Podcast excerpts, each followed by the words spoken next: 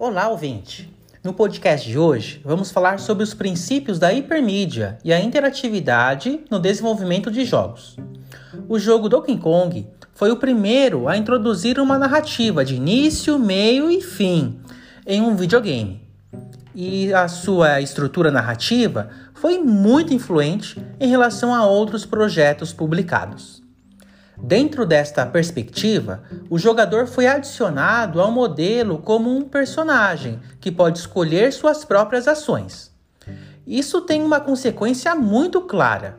O jogador, leitor-autor, organiza seu plano de interação e o direciona por meio da categoria de personagem.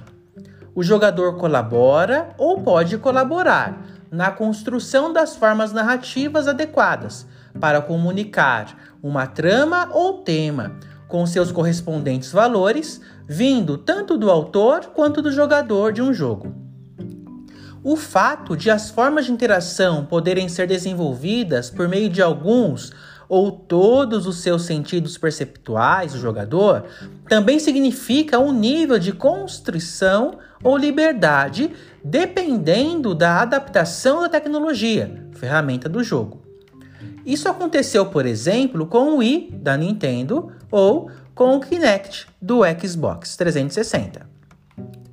As novas mídias integram as qualidades de interatividade e multimídia nas interfaces digitais.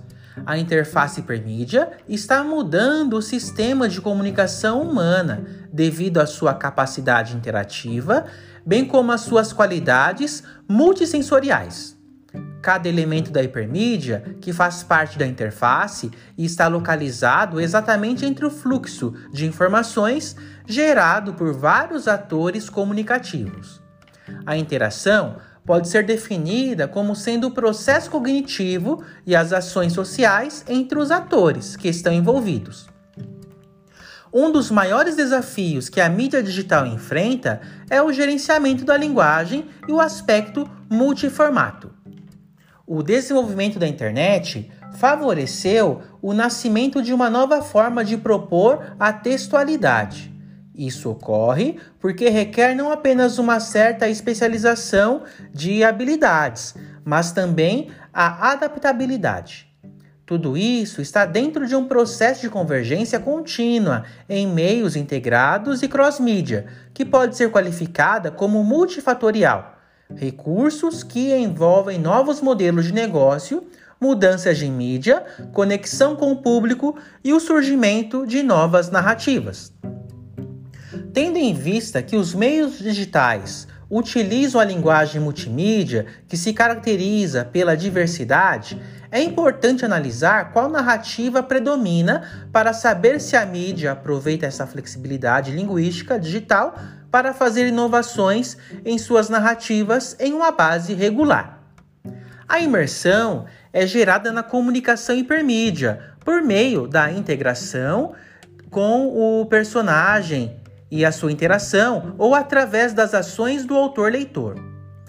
Todos os seguintes elementos expressivos podem ser interrelacionais.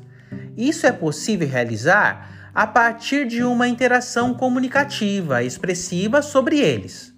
No entanto, dentro da hipermídia, sistema de comunicação, é ao nível do personagem, das ações, que o avatar, o leitor-autor ou jogador materializa a interação expressiva, a imersão ou a identificação mediatória.